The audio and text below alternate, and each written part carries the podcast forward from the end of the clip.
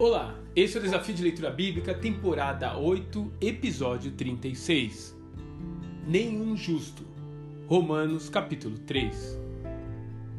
Na ocasião em que Paulo se dirige pela última vez a Corinto, ele aproveita o tempo ocioso da viagem, somado a tinta e a pena que tinha em suas mãos, e escreve uma carta aos romanos. Há muito que Paulo desejava ir até Roma.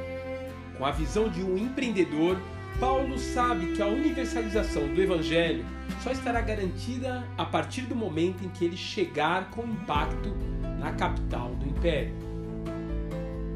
Assim, ele excepcionalmente escreve para uma igreja incipiente, a qual nunca havia visitado.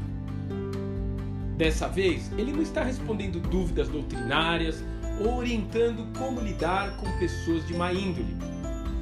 Que ele está enviando, na verdade, é uma súmula da doutrina cristã, em uma época que é bom lembrar, em que o cristianismo ainda não possuía nenhuma literatura própria.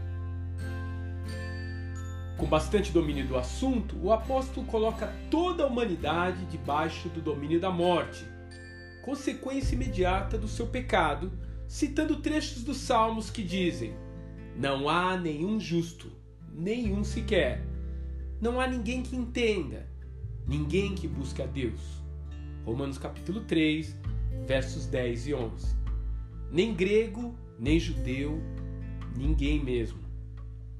Felizmente o livro não para aí.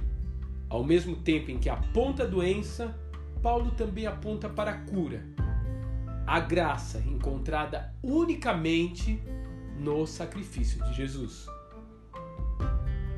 A ênfase do autor, porém, é justificada.